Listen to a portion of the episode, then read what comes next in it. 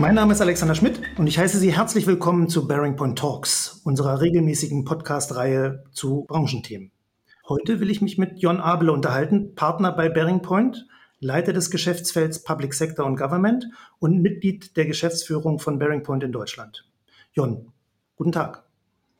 Hallo Alexander, freut mich sehr, dass wir die Gelegenheit haben, uns hier ein bisschen auszutauschen. Genau, ich habe verschiedene Fragen mir mitgebracht, aber vielleicht erstmal zu deiner Vorstellung. Du berätst Ministerien und Behörden des Bundes und der Länder in der Verwaltungsmodernisierung und bist darüber für unsere Kunden, aber natürlich auch intern, nicht zuletzt für mich, ein geschätzter Gesprächs- und Arbeitspartner. Und ich rede hier so vertraut, weil uns doch jetzt schon eine lange Arbeitsgeschichte verbindet. Weißt du noch, wann und wo wir uns kennengelernt haben? Das weiß ich noch ziemlich genau, Alexander. Das war in der letzten großen Welle der Digitalisierung, nämlich in der ersten großen Welle der Digitalisierung, haben wir uns ja im Silicon Valley getroffen, wo wir beide für Bearing Point ein Auslandsjahr, oder ich glaube, du sogar zwei Jahre im Ausland verbracht hattest. Und das ist ja 20 Jahre her. Das ist im Jahre 2000 gewesen. Und ja, damit verbindet uns mindestens mal 20 Jahre E-Government oder auch Digitalisierungsgeschichte der öffentlichen Verwaltung in Deutschland. Das stimmt. Das war damals in San Francisco beim Treffen der Experts. Und du warst danach zurück in Hamburg und ich war noch in Brooklyn, New York. Und dann haben wir telefoniert und du hast gemeint, komm doch in mein Team. Und ich fand es damals eine gute Ansprache und kann es so sagen. Ich bin immer noch froh über diesen Last Exit Brooklyn in meinem Berufsleben. So, das mal zur Vorrede. Jetzt zur Sache. Deine Rollen und deine Kompetenz, die könnten mich verleiten, dir hier im Podcast eine Reihe global galaktischer Fragen zu stellen, zur Welt und zur Verbesserung im Allgemeinen. Aber du kennst mich, das wäre zu einfach. Stattdessen will ich lieber die Gelegenheit nutzen und dich zu einem Thema konkret befragen. Dachte mir einmal keine Schnell-Schnell-Berichterstattung mit zeitgeschuldeter Oberflächlichkeit, sondern mal eintauchen in Fachwissen und Expertenmeinung. Und ich greife mal in die Kiste. Als Thema habe ich uns mitgebracht das Online-Zugangsgesetz. 19 Buchstaben, sechs Silben, ein Wort. Bereit? Ja, dann mal los. Dann fange ich mal mit einem Quiz an. Und zwar stelle ich mir ein Quartettspiel vor und da sind ja immer vier Karten, vier gleiche Karten, ja. Und jetzt nehmen wir mal die Kategorie schwierige staatliche Großprojekte. Und ich gebe dir mal vier. Pkw-Maut, Covid-Impfung, Berliner Flughafen, Digitalpakt Schule. Fällt das Online-Zugangsgesetz auch in diese Quartettkategorie? Schwierige staatliche Großprojekte? Wenn du herausfordernd meinst, auf jeden Fall. Also ich glaube, das ist eines der ganz herausfordernden Großprojekte. Alleine schon aufgrund der Dimension, Größe und Anzahl der Beteiligten. Schwierig im Sinne von problembehaftet denke ich eigentlich nicht, weil ich schon sehe, dass wir hier große Erfolge auch im OZG bereits jetzt erkennen können und in Summe uns das OZG doch erheblich weiterbringen wird. Du hast jetzt schon OZG mit der Abkürzung gut hantiert. Deswegen trotzdem noch mal einen Schritt zurück. Und wir stehen vor dem Fahrstuhl und du hast einen Satz. Was ist denn das OZG?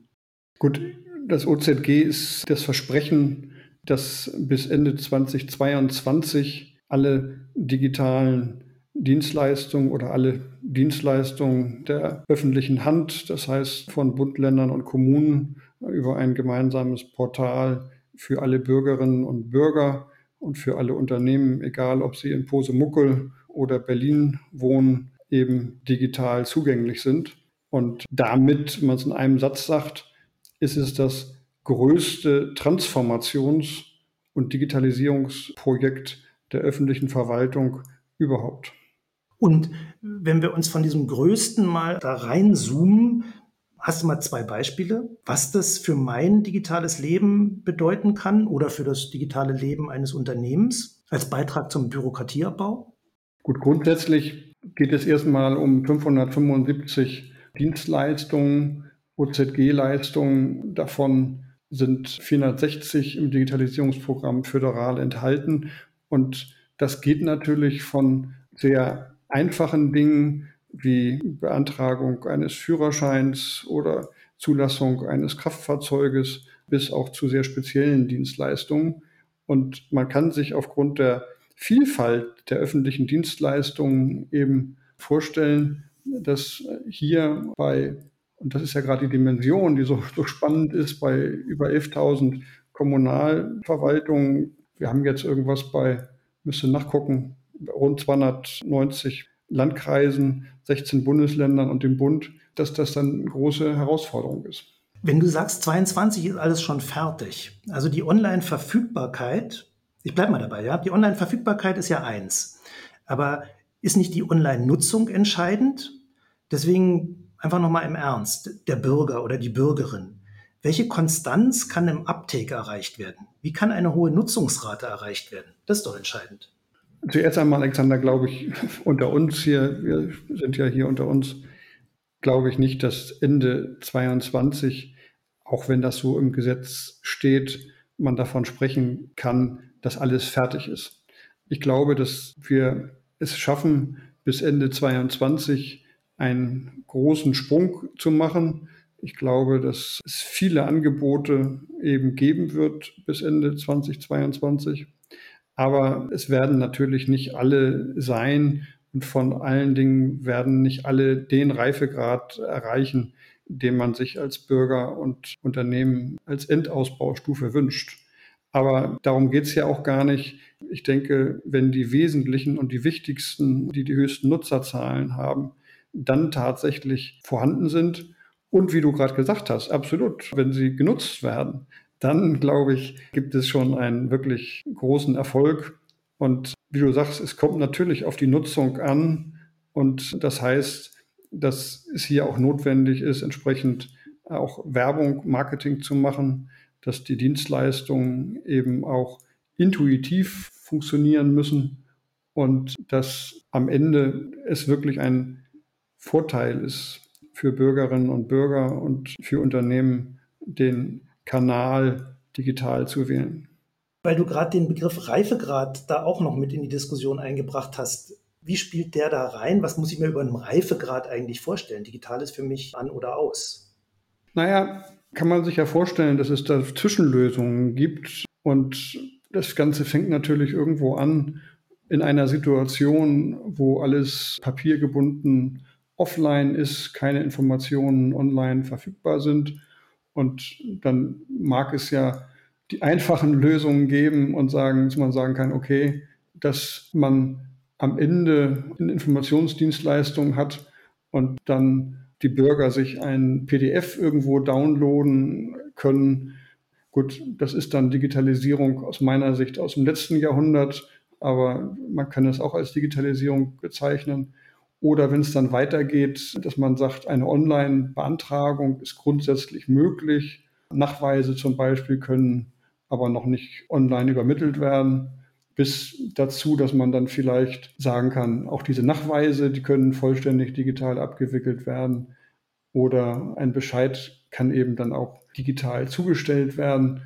Und ganz am Ende, und das ist eigentlich den Reifegrad, den sich, glaube ich, die Bürger alle wünschen, das ist dann die Umsetzung des Once-Only-Prinzips, dass man auch bei Anträgen beispielsweise nicht mehr alles wieder immer neu eingeben muss, sondern die Informationen, die die Verwaltung eigentlich über mich hat, dass sie die doch bitteschön dann auch verwendet und mich nicht zwingt, immer wieder die gleichen Informationen neu auszufüllen.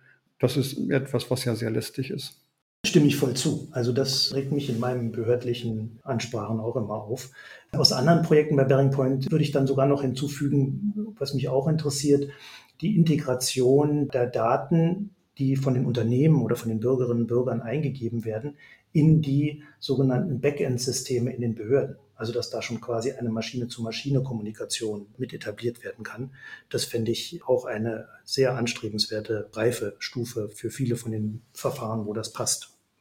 Absolut. Also ich glaube, dass eine Registermodernisierung in Deutschland das nächste große auch äh, Vorhaben ist, was ja auch bereits angegangen worden ist. Das begann eigentlich mit einer großen Studie des Normkontrollrates und mittlerweile laufen die ersten Piloten, nachdem auch das Registermodernisierungsgesetz ja verabschiedet worden ist.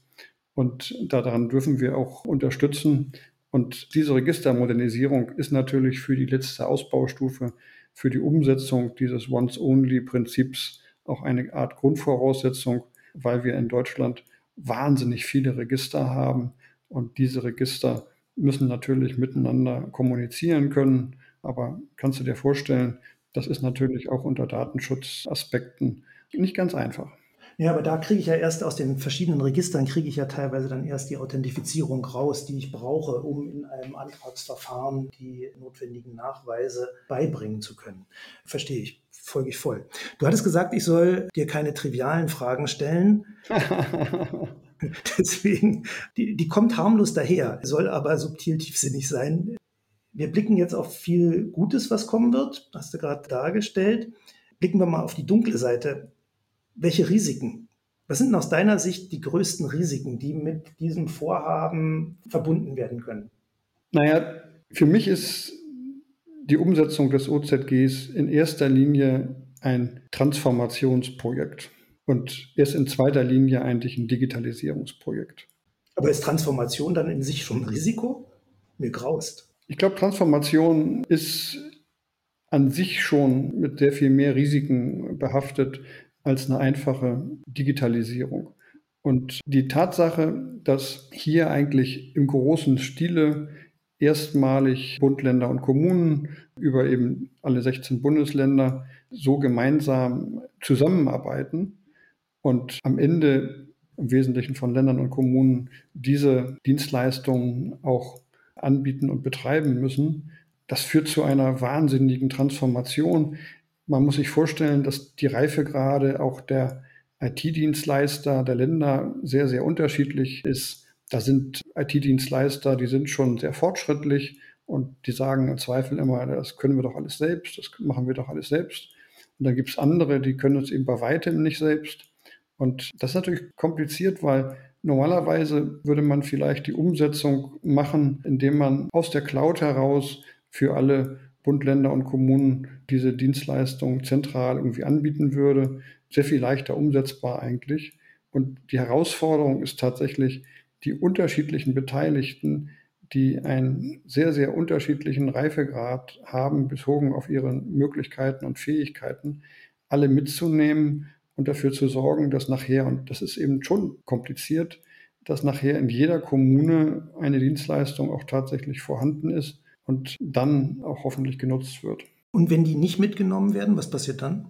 Dann geht die Diskussion wieder los, ob das Onlinezugangsgesetz, ob das rechtlich überhaupt bindend ist, ob dieses Gesetz überhaupt die Kommunen binden kann. Das Projekt hat es geschafft, diese Diskussion zurückzuweichen mit dem Argument, naja, das ist doch eine große Chance. Ist doch eine große Chance, gemeinsam jetzt die Digitalisierung voranzutreiben und man möge sich doch bitte nicht gegen die Digitalisierung stellen, indem man jetzt anfängt, die Frage von Recht und Unrecht zu diskutieren. Aber in dem Moment, wo man nicht alle mitnimmt, wird natürlich diese Frage wieder auftauchen und dann am Ende wird man eben sehr viel weniger erreichen, als wir hier hoffentlich bis Ende 2022 erreichen können. Ich will mich jetzt nicht in den Risiken nur festbeißen. Das, trotzdem noch eine letzte Frage dazu. Herausforderung erkannt. Gibt es was Konkretes, was du sagen würdest, das sollte gegen dieses Risiko unternommen werden, um uns abzusichern, dass diese Diskussion im Negativen sich so entwickelte, wie du gerade skizziert hast? Ja, da werden, glaube ich, auch schon die richtigen Weichenstellungen getroffen. Ich glaube, wichtig ist, dass man im Bereich Architektur, Standards ja auf Plattformen geht, die dann tatsächlich offen sind und die es für alle Beteiligten ermöglichen, auch äh, EVA-Dienstleistungen zu übernehmen. Ein Projektmanagement, ein Programmmanagement mit sehr vielen Change- und Wissensvermittlungselementen ist hier sehr, sehr wichtig und äh, wird auch vom Bundesinnenministerium aufgesetzt. Und gemeinsam mit den 14 Themenfeldführern und Verantwortlichen, glaube ich, ist man da auf einem guten Weg. Aber ich glaube, hier kann man nicht genug machen und man darf einfach die Bedeutung des Mitnehmens aller Beteiligten nicht unterschätzen. Und bis heute muss man eben sagen, ist in vielen Kommunen noch gar nicht angekommen, welche OZG-Dienstleistungen schon zur Verfügung stehen und was im Prinzip konkret auch schon jetzt in die Nutzung übertragen werden kann. Und an der Stelle müssen wir aufpassen, dass in diesem großen Programm tatsächlich alle mitgenommen werden. Du hast gerade ein Instrument da angesprochen, Eva, nicht von Adam und Eva, sondern von einer für alle folge ich sofort, dass das, also gerade auch mit Blick auf die eingesetzten Steuermittel, die dafür benötigt werden, dass das ein Weg ist, auch im föderalen Kontext Dienstleistungen anzubieten, dass einer für alle etwas entwickelt und alle das mitnutzen können. Du hast gerade so auf die Kommunen abgezielt. Ich nehme dich nochmal mit zurück in den Bund. Ich vermute mal, auch da ist die Ausgangssituation nicht homogen, sondern angesichts der Vielschichtigkeit der Behördenlandschaft auch heterogen.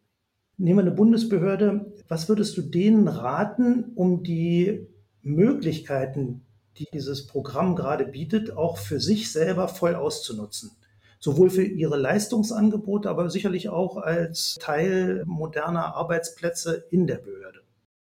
Ja, auch für den Bund ist natürlich das OZG erstmal eine riesige Chance.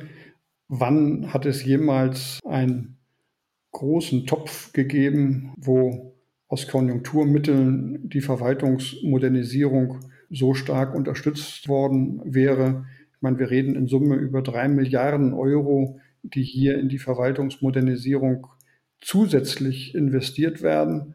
Und ich würde einer Bundesbehörde einfach raten, diese Chance, die wir hier derzeit haben, beherzt anzugehen und einen Projektplan aufzusetzen, der wirklich meine Behörde ins digitale Zeitalter beamt und dabei eben auch gerade die sogenannten Weg-3-Mittel, wo Behörden auch die eigene Infrastruktur ertüchtigen können, hier nutzen, damit diese große und wahrscheinlich einmalige Chance, die sich hier bietet, auch tatsächlich zum Erfolg führt.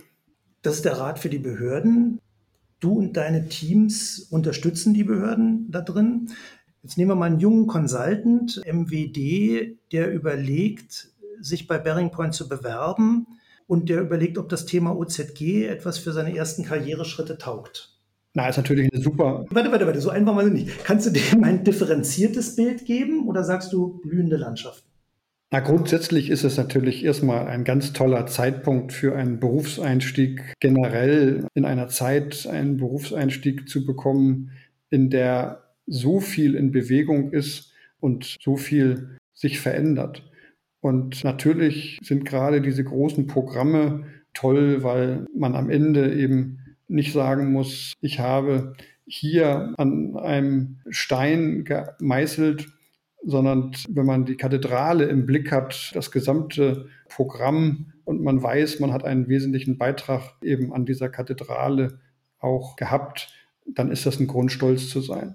Eine zweite Geschichte ist, dass diese Projekte, die innerhalb des Rahmens Online-Zugangsgesetz stattfinden, natürlich immer den Programmkontext haben, sodass man mit sehr viel mehr Leuten innerhalb von Bearing Point, aber auch mit anderen Kollegen von anderen Beratungsgesellschaften, mit den Kollegen aus den Behörden zusammenkommt und dass es natürlich große Projekte sind, die auch toll einfach Möglichkeiten liefern, sich zu vernetzen, sich auszutauschen und dazu zu lernen. Und nein, es sind auch hier nicht alles blühende Landschaften. Auch hier ist äh, teilweise Kernerarbeit zu machen. Es gibt auch hier Projekte, wo einfach in einer Unterstützung am Ende vielleicht auch mal Controlling-Tabellen geführt werden müssen oder einfach Auswertungen passieren müssen. Und wichtig ist im Prinzip, unsere Kunden da zu unterstützen, wo sie Unterstützung brauchen. Und von daher glaube ich, ist es verständlich, dass es auch hier mal Arbeiten gibt und Projekte gibt, die vielleicht auch anspruchsvoll sind oder vielleicht auch mal Tätigkeiten dabei sind, die sich vielleicht ein junger Berater nicht unbedingt immer wünschen würde. Du, mir war es wichtig, auch mal die Seite anzusprechen, dass man nicht nur sagt, gibt es das große weite Feld, sondern auch die Bausteine, die dazu nötig sind, fand ich gut. Mit Blick auf die Zeit, ich habe nur noch eine Frage oder will nur noch eine Frage stellen, und zwar einen Ausblick. Ich wollte sagen, wenn Ende 22 dann alles umgesetzt ist, du hast das vorhin so ein bisschen relativiert, nehmen wir es trotzdem mal, Ende 2022 ist alles umgesetzt. Was kommt dann? Worauf kann sich die Wirtschaft Worauf können sich Bürgerinnen und Bürger, also ich auch, aber auch worauf können sich die Teams bei Bearing Point dann digital freuen? Hast du einen Blick? Also ich glaube, dass es schon gelingen wird, die wesentlichen Dienstleistungen bis Ende 2022 online zur Verfügung zu stellen. Vielleicht nicht immer in dem Reifegrad, den man sich wünscht. Aber damit haben wir ja im Wesentlichen auch über das Frontend, wenn man das mal aus Blick der Behörden sieht, gesprochen. Das heißt, die Kundenschnittstelle, die wurde dann schon weitgehend optimiert. Und die Frage ist ja, will man nur digitalisieren? Will man im Prinzip nur den Kanal auf digital umstellen? Oder wie werden die Daten dann eigentlich im Hintergrund auch weiterverarbeitet in den Behörden? Und ich glaube, dass das Ganze, die Tatsache, dass dann sehr, sehr viel mehr digital reinkommt, auch für die Backend-Systeme eine riesige Digitalisierung und ich sage bewusst jetzt auch mal Automatisierungswelle mit sich bringen wird. Hier werden neue Technologien wie auch gerade künstliche Intelligenz eine große Rolle spielen und wird dazu führen, dass vieles, was heute eben händisch passieren muss, auch automatisiert werden kann. Und dann glaube ich natürlich, dass der Reifegrad auch dieser Dienstleistung generell weitergebracht wird, dass wir das Once-Only-Prinzip über die Registermodernisierung verwirklichen werden und dass dieses Easy to Work with eben auch zukünftig für die Verwaltung gilt und es einfach für Bürger und Unternehmen einfacher ist, Verwaltungsdienstleistungen zu erledigen. Und auch wenn es für viele nur wenige Verwaltungsberührungspunkte im Jahr gibt, glaube ich, wird da einiges passieren. Und letzter Punkt, ich glaube, Bereiche, die heute gar nicht so im Mittelpunkt stehen im Bereich OZG, wie beispielsweise Bildung, Verkehr. Hier werden wir auch wahnsinnige Entwicklungen sehen. Wir werden sehen, dass Bildungsplattformen tatsächlich in der Lage sind, mindestens mal hybriden Unterricht so zu gestalten, dass man hier weiterhin von einer hochklassigen Lehrtätigkeit sprechen kann. Wir werden im Bereich Verkehr sehr, sehr viel mehr moderne Systeme sehen. Und das gehört natürlich auch alles zur öffentlichen Infrastruktur. Wir reden ja nicht nur von der Kernverwaltung, auch in diesen ganzen Bereichen, die hier heute gar nicht unter das OZG fallen, glaube ich, werden wir in den nächsten Jahren noch tolle Entwicklungen sehen und viele, viele schöne, spannende Projekte auch machen dürfen, auf die ich mich eigentlich heute schon freue. ich bin dabei. Ich bin voll dabei. Jon, du, vielen Dank, vor allen Dingen auch für mal etwas tiefer buddeln und nicht nur Überschriften, Oberfläche bleiben. Also danke für diesen Austausch und natürlich auch Dank an alle, die angeschaltet haben. Ich bin, war und bleibe Alexander Schmidt und Sie haben Bearing Point Talks zugehört. Auf Wiedersehen. Vielen Dank.